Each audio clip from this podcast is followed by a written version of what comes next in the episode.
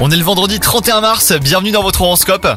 Les cancers, vous profiterez d'un second souffle si vous êtes en couple. Ne cherchez pas à savoir d'où il vient, mettez votre tendance à tout analyser sur pause et profitez surtout.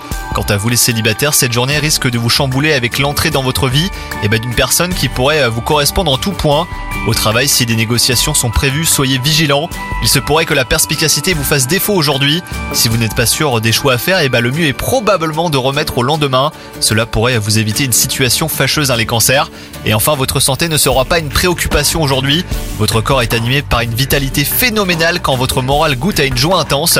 Voilà qui vous dote d'une résistance qui tend presque à l'invincibilité. Vous aurez de l'énergie à revendre en tout cas aujourd'hui les cancers. Bonne journée à vous